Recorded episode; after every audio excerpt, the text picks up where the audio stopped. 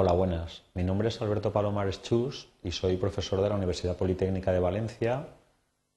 Estoy en el Departamento de Sistemas Informáticos y Computación y doy docencia en la Escuela Politécnica Superior de Gondía. Además, tengo bastante experiencia profesional externa a la universidad. Durante ocho años he estado gestionando proyectos de I+D y soy Project Manager profesional certificado.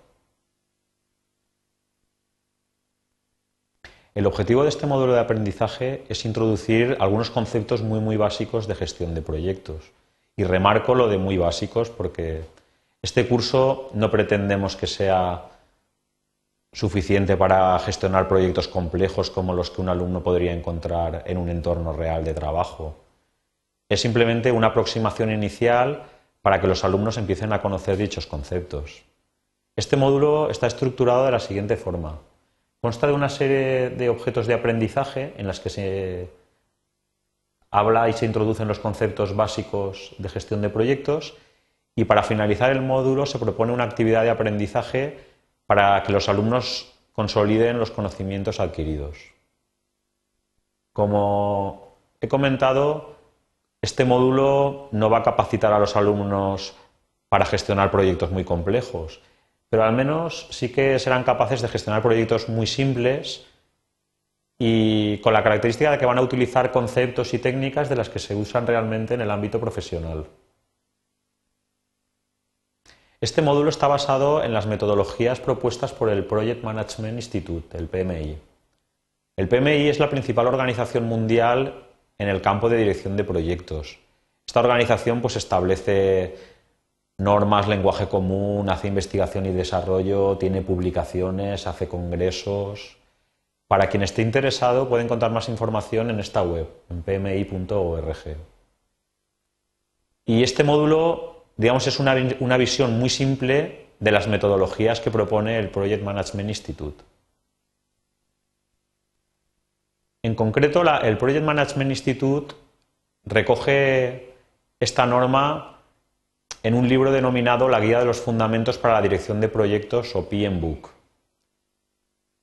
Esta norma, digamos, es la norma reconocida internacionalmente que ha propuesto el PMI.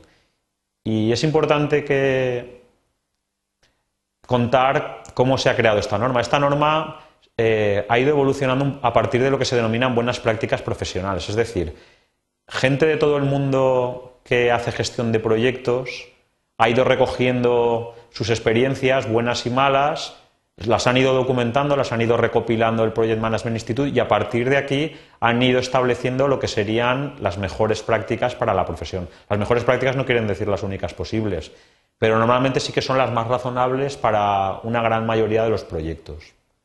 Actualmente está en vigor la cuarta edición del PMBOK en el año 2010.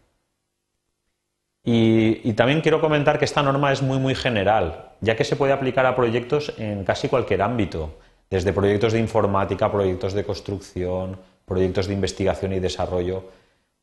Casi cualquier trabajo que nosotros podamos caracterizar como un proyecto se puede gestionar siguiendo las normas que propone el PMBOK.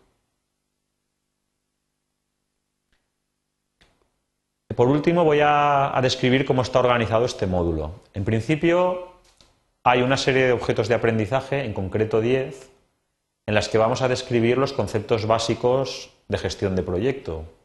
Empezaremos por unos conceptos muy básicos, definiciones iniciales de lo que es un proyecto y la gestión de proyectos. Después hablaremos de lo que es la organización en la que se desarrolla el proyecto.